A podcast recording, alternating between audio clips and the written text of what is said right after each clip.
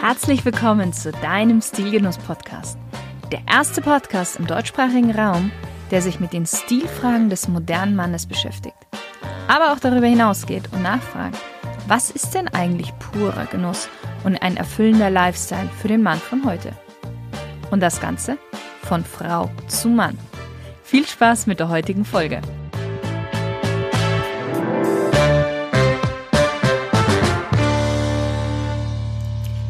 Lieber Stilgenusshörer. Heute habe ich Michael Halbritter zu Gast im Podcast. Michael ist 30 Jahre jung und Gründer seiner Marke Grand Pinot. Unter diesem wunderschönen Namen vertreibt er seit 2016 ein Produkt, das beide seiner großen Leidenschaften miteinander in sich verbindet. Und wie ich finde, definitiv auch Stil und definitiv auch Genuss. Michael hatte nämlich die geniale Idee, Uhren aus alten Barrikfässern herzustellen. Und er ist damit der Erste auf dem weltweiten Markt und es gibt schon einige lobende Artikel in ganz verschiedenen Magazinen und Zeitschriften, wie zum Beispiel den Manager Magazine, dem JQ Magazine oder auch in der Süddeutschen Zeitung. Und wie er auf diese Idee gekommen ist und vor allen Dingen, wie er dann diese Idee umgesetzt hat, wird er uns heute erzählen. Hallo Michael, schön, dass du da bist. Beziehungsweise schön, dass ich bei dir da bin und wir jetzt zusammensitzen und ein, ich bin mir sicher, fantastisches Interview führen werden. Ich freue mich. Vielen Dank und äh, herzlich willkommen an alle Zuhörer. Ich starte ja am Anfang immer meine Smalltalk-Runde, bei der du einfach mal mit einem Satz bzw. mit einem Wort antworten darfst. Ja? Mhm. ja? Erste Frage schon sehr, sehr spannend. Wein oder Biertrinker? Ähm, zum Fußball Bier, ansonsten gerne Wein. Wenn du ein Auto wärst, welches Auto wärst du? Am besten wahrscheinlich so ein, so ein alter Hippie-VW-Bus. Der ist relativ flexibel und äh, auf jeden Fall gemütlich. Welches war das letzte Kleidungsstück, das du dir gekauft hast? Ein Hemd in Barcelona. Mhm. Wer ist dein berufliches oder privates Vorbild? Ich habe nicht ein Vorbild, ich habe viele Vorbilder. Ich finde, es hängt immer sehr von der Situation ab. Es gibt Menschen, die bestimmte Dinge sehr gut machen. Mhm aber vielleicht in anderen Bereichen dann weniger gut. Ähm, und kein Mensch ist perfekt. Insofern suche ich mir nicht ein Vorbild, sondern viele Menschen, die ich bewundere. Dein allererstes Musikalbum? Äh, lustige Frage. Ich vermutlich irgendeine Bravo-Hits, aber das erste Album, mit dem ich dann auch wirklich was verbunden habe und was ich mir auch heute ab und zu noch anhöre, ist äh, wahrscheinlich dann absolute Beginner Bambule gewesen. Ja. Ah. Wie kann man bei dir am besten Eindruck hinterlassen? Durch ein respektvolles Verhalten, durch Loyalität und Ehrlichkeit. Welchen Gegenstand hast du immer bei dir? Eine Uhr, meine Uhr. Dein schönster Urlaub? Mein schönster Urlaub war kein Urlaub, sondern ein Auslandspraktikum während meines Studiums in Südafrika. Da habe ich auf einem Weingut ein halbes Jahr gearbeitet das war wirklich ja, eine tolle war Zeit. War fast wie Urlaub wahrscheinlich, oder? Ja, also es war eine wunderschöne Kombination aus, aus vielen Sachen. Ja. Viel Genuss dabei auch. Wer ist für dich die coolste männliche Stilikone aller Zeiten? Ich glaube, auch da gibt es sehr, sehr viele. Eine Person, die, glaube ich, sehr viel Stil hatte, war Frank Sinatra. Bevor ich, glaube ich, das erste Bild von ihm so wirklich bewusst mal gesehen habe, hatte ich schon mal ein Bild im Kopf durch die Musik, die er macht. Weil ich finde, dass das unheimlich viel Stil und Ausdruck hat, mhm. seine Musik. Und dadurch finde ich es ja eine, eine Stilikone. Ja. Mhm. Okay, dann kommen wir doch mal gleich mal zu deinen Uhren.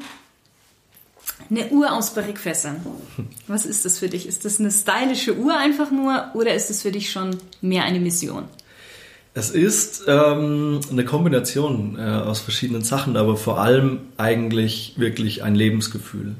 Also dieser, dieser Grand Pinot-Moment ähm, und wofür Grand Pinot auch steht, ist es, einen zurück zu erinnern an die schönen Momente, die das Leben eben so äh, mit sich bringt. Und ich meine, wir leben in einer hektischen Zeit, logischerweise. Und wenn man dann bei einem Blick auf die Uhr die Trauben oben auf der 12 sieht und diese, diese Maserung des Holzfasses und so weiter, dann soll es auch ein bisschen entschleunigen und einen äh, zurückerinnern lassen an den letzten schönen Moment, den man vielleicht auch verbracht hat. Mhm. Insofern Mission, ja, schon eher eine Mission.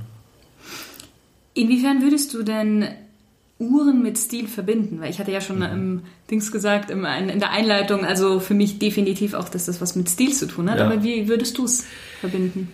Ich finde, in der heutigen Zeit wenn man so an verschiedene, ähm, ja, äh, wie soll ich sagen, an diese, an, an sehr moderne Uhren denkt, die man jetzt auch an vielen Handgelenken sieht, die ich auch gar nicht schlecht reden will. Ich meine, ich habe auch sowas, was ich dann zum Joggen oder sowas anziehe oder beim Sport.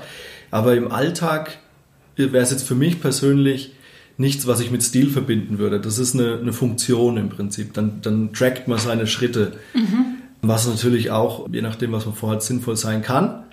Aber ich finde auch, gerade jetzt als Gegenbewegung gegen sowas, ist die Uhr ein tolles Stilmittel. Und für den Mann vielleicht noch mehr als für die Frau, weil die Frau auch, viele Frauen generell mit mehr Schmuck äh, arbeiten, arbeiten können, arbeiten wollen für Männer, für viele Männer ist eine gute Uhr, ein schöner Gürtel und ein paar vernünftige Schuhe dann schon ein starkes Mittel des Ausdrucks eigentlich. Noch eine Brille vielleicht dazu äh, bei den Brillenträgern, aber eine Uhr finde ich ist was ein zeitloses Stilmittel, obwohl es lustigerweise ein Zeitmesser ist. In der heutigen Zeit vielleicht schon wieder weniger, weil jeder ein Handy in der Hosentasche hat. Also long story short, ich glaube, eine Uhr ist wirklich eine Möglichkeit, wie man seinen eigenen Stil auch irgendwo platzieren kann. Hm. Du hast ja auch im Vorgespräch hast du ja gesagt, dass Männer ja eigentlich wenig Schmuckstücke in dem Sinne tragen können oder tragen und dass für dich ja Uhr, eine Uhr wirklich ein, ein, eine Art Schmuckstück auch ist. Absolut, ja. Was bedeutet denn für dich Stil so im Allgemeinen? Stil ist für mich eigentlich der äußerliche Ausdruck eines Charakters, mehr oder weniger. Ah. Das, das Innerlichen. Ja? Und ähm, dementsprechend glaube ich auch, dass man sich nicht unbedingt an einen Stil festnageln muss, ähm, mhm. sondern vielleicht ist es, also keine Ahnung, vielleicht äh, trägt man unter der Woche dann irgendwie Business Casual, aber am Wochenende hat man dann den lockeren Hawaii-Stil und ich finde, das ist auch, das ist auch völlig legitim, weil für mich dann Stil eigentlich auch der Ausdruck dessen ist, wie man, wie man sich fühlt und was aber auch so der Charakter ähm, ein bisschen ist. Wenn, wenn man jetzt vielleicht ein bisschen verrückteren Charakter hat, dann zieht man sich ein bisschen flippiger an. Wenn man äh, vielleicht so einen, einen, einen, zeitloseren Charakter hat oder ein, mit, mit traditionelleren Werten vielleicht aufgewachsen ist oder das auch verkörpert, dann zieht man sich vielleicht ein bisschen traditioneller an. Und das finde ich zum Beispiel auch äh, in München äh, ganz witzig, wenn man dann durch die Fußgängerzone läuft und man sieht wirklich auch alles Mögliche. Mhm. Ja. Also schon und dadurch finde ich Stil ist eigentlich so, wie gesagt, der Ausdruck des Charakters so ein bisschen, vielleicht auch der Lebenseinstellung. Mhm. Wie würdest du deinen eigenen Stil beschreiben? genau so, also so ein bisschen ähm, flexibel, sage ich mal. Also ich ziehe gerne mal einen Anzug an, aber da auch eher tendenziell ein bisschen klassischer, vielleicht mal ein, ein paar modernere Elemente auch mit drin. Aber ich bin auch gerne mal in Flipflops unterwegs und ich bin nicht der Meinung, dass ein Mann, der eine Jogginghose trägt, das die Kontrolle über sein Leben verloren hat, sondern wenn man Bock drauf hat und man will jetzt mal eine Jogginghose anziehen und man geht früh zum Bäcker, dann finde ich, ist das, ist das auch Stil, weil es dann genau in dem Moment auch der Ausdruck dessen ist, worauf man einfach Bock hat und wie man sich fühlt. Und ich glaube, dass dann, dass dann eher sowas wie Kleidung einen unterstützen kann, vielleicht noch stärker das auszudrücken, was man auch wirklich fühlt in dem Moment. Und genauso ist es, wenn man ein Jackett anzieht, dann, dann läuft man vielleicht schon ganz anders und fühlt sich anders. Mhm. Ähm, genauso ist es aber in dem Moment, wo man sich nach Jogginghose fühlt, wenn man dann ein Jackett anzieht, dann wirkt das auch irgendwo fake wahrscheinlich und nicht authentisch. Und dementsprechend glaube ich, dass man im Stil dann auch ein bisschen flexibel sein kann. Karl Lagerfeld und sein Jogginghosen-Zitat. Ich glaube, ihr habt das jetzt schon ein paar Mal im Podcast. Echt? Ja, okay. ja. Du hast schon ein bisschen was gesagt dazu, aber wie wichtig findest du, ist es denn in unserer heutigen Zeit, Stil zu haben? Super wichtig, super wichtig und vor allem deshalb, weil durch die Industrialisierung und Globalisierung, was per se nichts Schlechtes ist, aber was schon so eine Tendenz zur Verallgemeinerung vermutlich mit sich bringt, mit den ganzen großen Einkaufsketten, die man eben sieht in der, in der mhm. Innenstadt, mhm. dass doch alles finde ich, einheitlicher wird. Also wenn man sich in, in ein Café setzt in der Fußgängerzone und man beobachtet die Menschen, haben schon wahrscheinlich fünf von zehn einen sehr ähnlichen Kleidungsstil. Und dementsprechend ist es meiner Meinung nach da auch wichtig und schön, wenn man vielleicht ein paar Akzente reinbringt. Also zum Beispiel ich, wenn ich irgendwo im Urlaub bin in einem anderen Land, dann versuche ich immer im Koffer noch ein bisschen Platz zu lassen, um dann aus dem Land vielleicht irgendwas Besonderes mitzubringen. Jetzt zum Beispiel, ich habe es in der Einleitung gesagt, habe aus Barcelona da so ein Hemd mitgebracht von einem ja, unbekannter ähm, ähm, Designer war das vermutlich. Also mir hat das Hemd einfach gefallen, der Stoff war geil. Und dann bringe ich es mit und wenn ich es anziehe, habe ich dann wieder die Erinnerung an den Urlaub. So, ne? Und genauso ist es mit den Uhren auch ein bisschen. Und das ist auch das Feedback, was ich von vielen Kunden bekomme, dass die gerade diese Individualität der Uhren und mhm. ich meine, jede Uhr kommt aus einem anderen Teil von dem Fass. Mhm. Ähm, dadurch ist jede Uhr wirklich ein Unikat. Mhm. Ja, manche haben ein bisschen Weineinfluss, andere äh, ein bisschen dunkleres Holz, weil es vielleicht von der Außenseite ist, vom Fass ein bisschen verwittert. Eine andere Uhr hat einen Rotweineinfluss mit drin. Dadurch ist jede Uhr komplett wirklich individuell. Mhm. Gleichzeitig aber das Gehäuse sehr klassisch und dadurch auch zeitlos. Aber so, deswegen Stil heute finde ich unheimlich wichtig und wahrscheinlich am besten erreichbar, indem man so ein bisschen einen individuellen Touch mit reinbringt.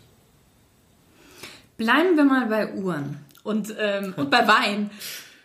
Tolle wie, Themen. Tolle Themen, genau. Wie, wie kam denn deine Leidenschaft für Wein und für Uhren? Mhm.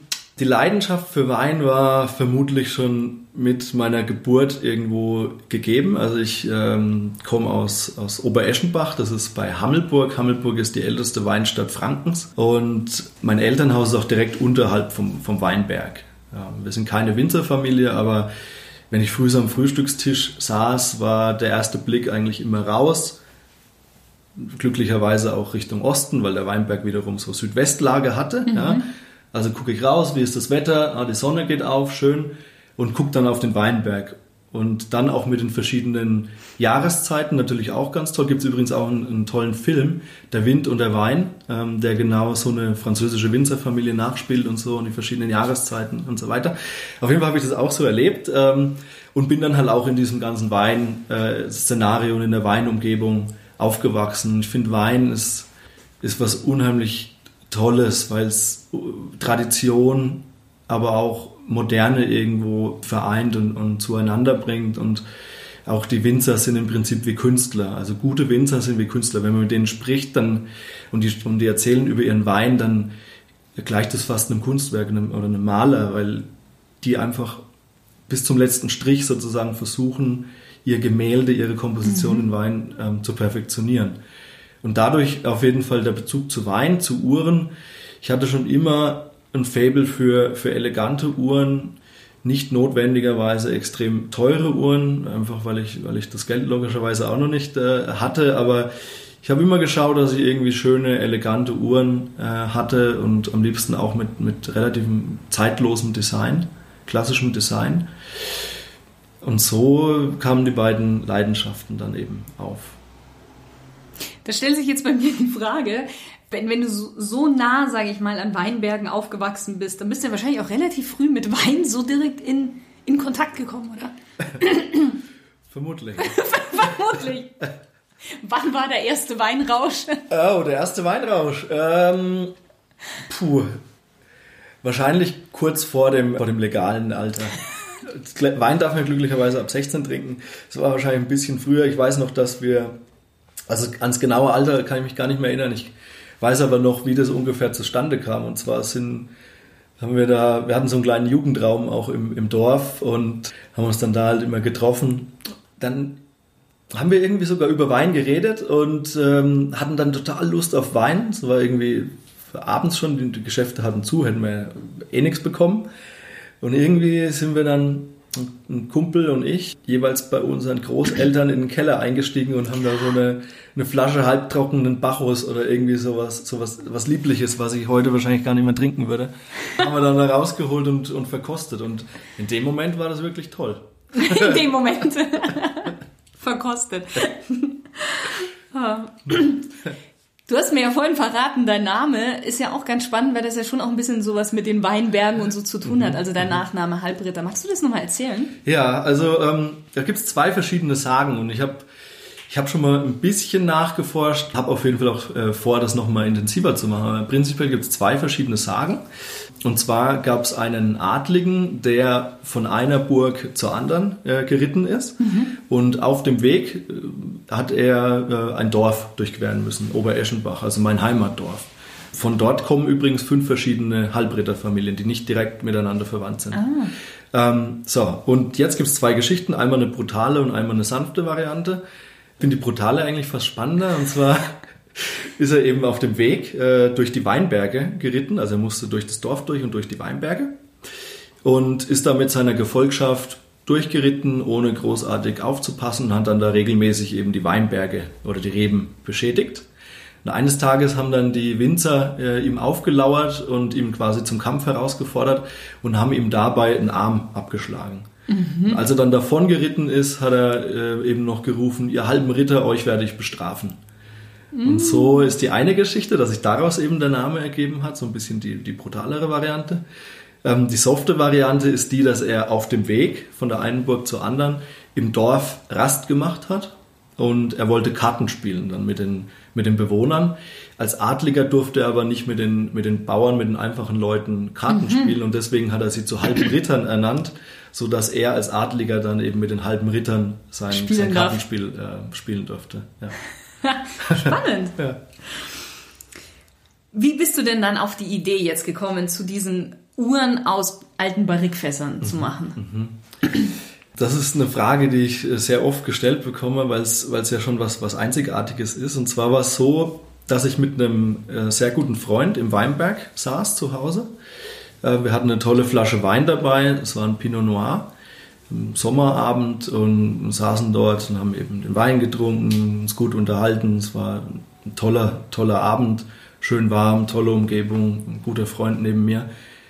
Und dann habe ich irgendwann auf die Uhr geguckt und hatte diesen Gedanken, Mensch, den Moment jetzt festzuhalten. Und eingangs mhm. habe ich schon gesagt, Grand Pinot ist wirklich auch so ein Moment des Genusses. Diesen Moment jetzt festzuhalten wäre toll. Guck auf meine Uhr. Und es war die Zeit, als es gerade mit diesen Holzuhren auch so ein bisschen losging. Und dachte ich mir, Mensch, eine Uhr mit einem Ziffernblatt aus Barrique, aber trotzdem ein schönes, klassisches Design. Weil viele der Holzuhren, die jetzt auf dem Markt sind, gefallen mir persönlich nicht so, weil die, ja, dieses Holzgehäuse und sie wirken oftmals, finde ich, ein bisschen, ja, ich möchte nicht sagen billiger, aber so vielleicht eher sportlicher, alltagsmäßiger, ähm, nicht so elegant einfach. Ja, und also mein Gedanke war dann, okay, vielleicht gibt es die Möglichkeit, jetzt wirklich das Barrikfass innen rein zu machen. Barrikfass ausdrucksstark, Eichenholz, tolle Maserungen, durch die Weinlagerung, schöner Einfluss, individuell, weil jedes Zifferblatt anders ausschaut. Und das festzuhalten in der Uhr wäre genial, dachte ich mir in dem Moment. Ich habe das dann auch so zu meinem Kumpel gesagt und der hat mich erstmal ausgelacht. Der hat dann gemeint, ja, pff, spinn, spinn du mal vor dich hin, du kriegst keinen Wein mehr, so nach dem Motto. Aber ich habe ich hab mir irgendwie gedacht, okay, ich halte daran jetzt mal fest und bin dann einfach mal blind losgelaufen.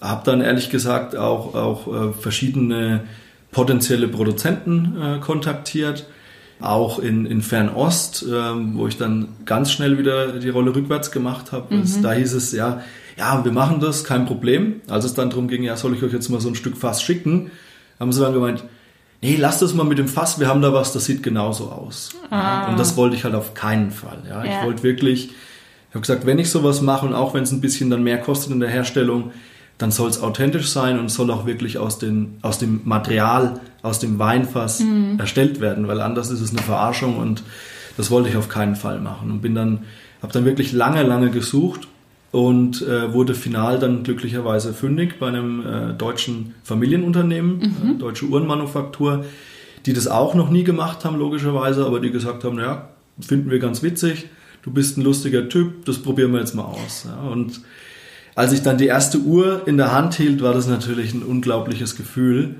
Und lustigerweise, der Kumpel, der mich dann damals so ein bisschen, äh, oder der mich dann da äh, auf den Arm genommen hat und gesagt hat, ja, du spinnst schon wieder, der war dann einer der ersten, äh, die auch so eine Uhr äh, wollten, weil er dann gesagt hat, wow, das hätte ich nie gedacht, dass du das wirklich durchziehst und sieht wirklich toll aus. Und ja, genau. Grand Pinot, der Name, wahrscheinlich von diesem Abend, als er den, ähm, den Wein getrunken hat, oder? Genau, also das war ein Spätburgunder. Spätburgunder, gleichnamig auf Französisch Pinot Noir. Und Pinot Noir oder Spätburgunder ist, ja, wird oft als die Königin der Rebsorten auch bezeichnet. Mhm. Ja, also sehr hohe Lageansprüche. Also der Weinberg braucht eine tolle Ausrichtung und so weiter. unheimlich komplexe Weine, aber trotzdem nicht so breite Weine, sondern elegante Weine. Und dementsprechend natürlich einerseits, weil ich den Wein getrunken habe in dem Moment, als mir die Idee kam, aber auch, weil die Eigenschaften des Weines eigentlich perfekt zu einer Uhr passen oder mhm. zu der Uhr, die ich kreieren wollte, war das eigentlich sehr naheliegend, dann auch zu versuchen, das in die Marke sozusagen zu integrieren. Und wie gesagt, also Pinot Noir unfassbar elegant, sehr komplex, ähm, vielschichtig und dementsprechend eigentlich genau das, was die Uhr letztlich auch ähm, mit sich bringt. Ja. Mhm. Du kennst dich ja mit Wein ja auch sehr gut aus, weil du hast jetzt, wie hieß es, Wein Business Manager? Nee, Management? Genau, ja. Wein Business Management, ja. Studiert. Studiert im Bachelor, ja. ja. Auch aus der Liebe heraus eben. Natürlich, ja. Also ich habe mich schon immer auch so natürlich für die, für die wirtschaftlichen Themen interessiert, wollte aber kein reines BWL studieren, weil es mir dann doch ein bisschen zu trocken gewesen wäre. Und äh, ja, wie macht man was Trockenes? Ein bisschen äh, weniger trocken, natürlich mit Wein, ja.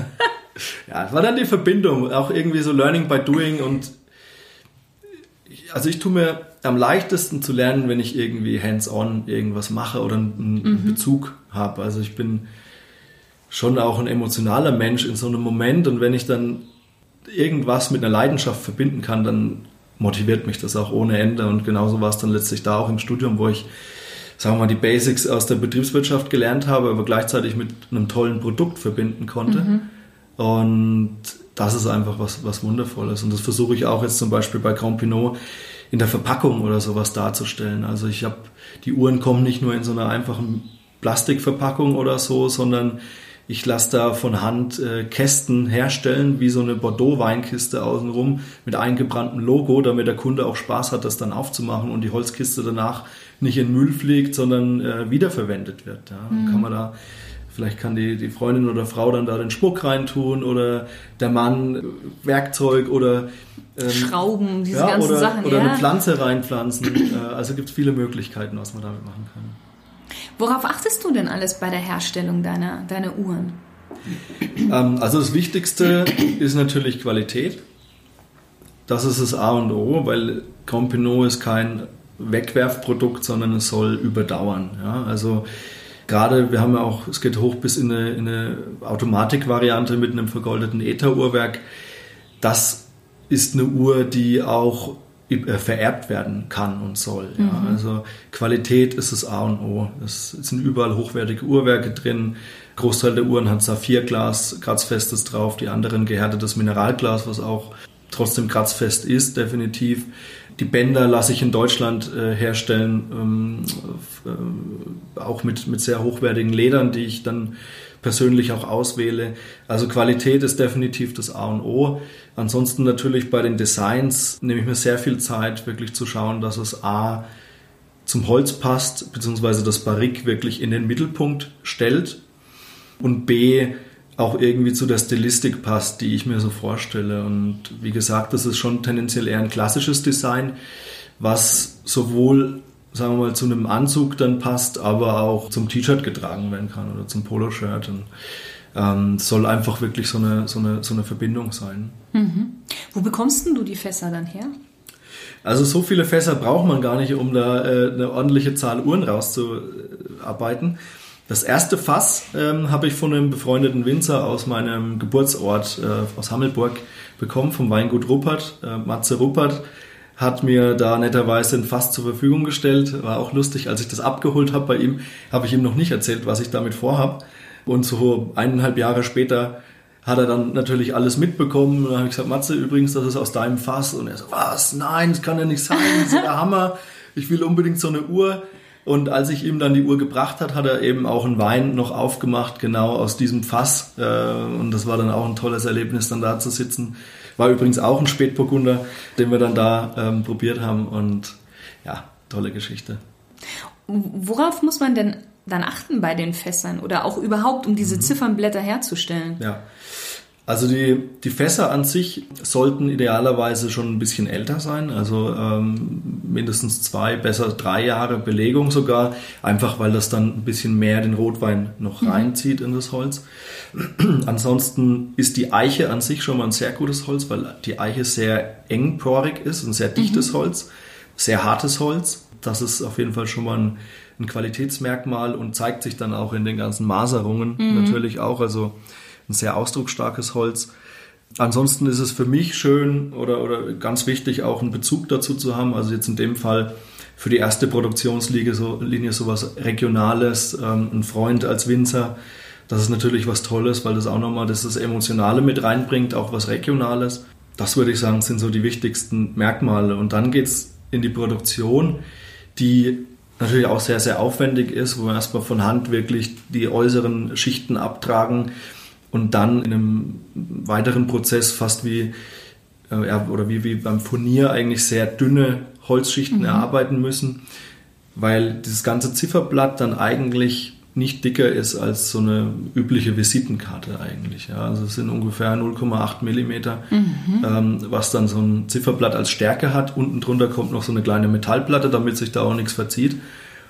Und, und that's it. Also wir wollen da auch nicht groß bearbeiten oder so oder ein, ein, Lack drauf oder ein Produzent hat mir mal vorgeschlagen, ja, wir könnten doch jetzt noch ein bisschen zusätzlich Rotwein drauf machen. Ach so, so nachträglich, super ja, Spritze ja, quasi. Aber mhm. habe ich mir auch dagegen entschieden, weil ich wirklich genau so wie es aus dem Fass rauskommt, so soll es dann eigentlich auch in der Uhr mhm. sein und diese Natürlichkeit hier auch dann wieder darstellen. Ich hatte ja mal Schliers interviewt, also mhm. Whisky, und die haben mir gesagt gehabt, dass die deutsche Eiche wohl nicht so ideal wäre für, für Whisky zum Beispiel in den Fässern. Wie ist denn das bei Wein? Also ist das jetzt eine deutsche Eiche oder ist es da eine amerikanische, weißt du das? Das ist eine deutsche Eiche, die auch in Deutschland zu einem Fass verarbeitet wurde von der Büttnerei Assmann Mhm. Äh, auch im Frankenland, einer der wenigen Büttnereien, also, also Küfereien, Fassbauer, die es überhaupt noch in Deutschland gibt. Die arbeiten, soweit ich weiß, fast ausschließlich mit deutscher Eiche und beliefern zum Teil auch französische Winzer. Was sich nicht eignet für Wein zum Beispiel sind sehr schnell wachsende Eichensorten bzw. Eichen aus heißen Ländern. Also in Südafrika Aha. war es so, dort haben ja die Europäer im Prinzip den Weinbau hingebracht mhm. ähm, und haben auch die Eiche eben mitgebracht, weil sie ihre Fässer bauen wollten.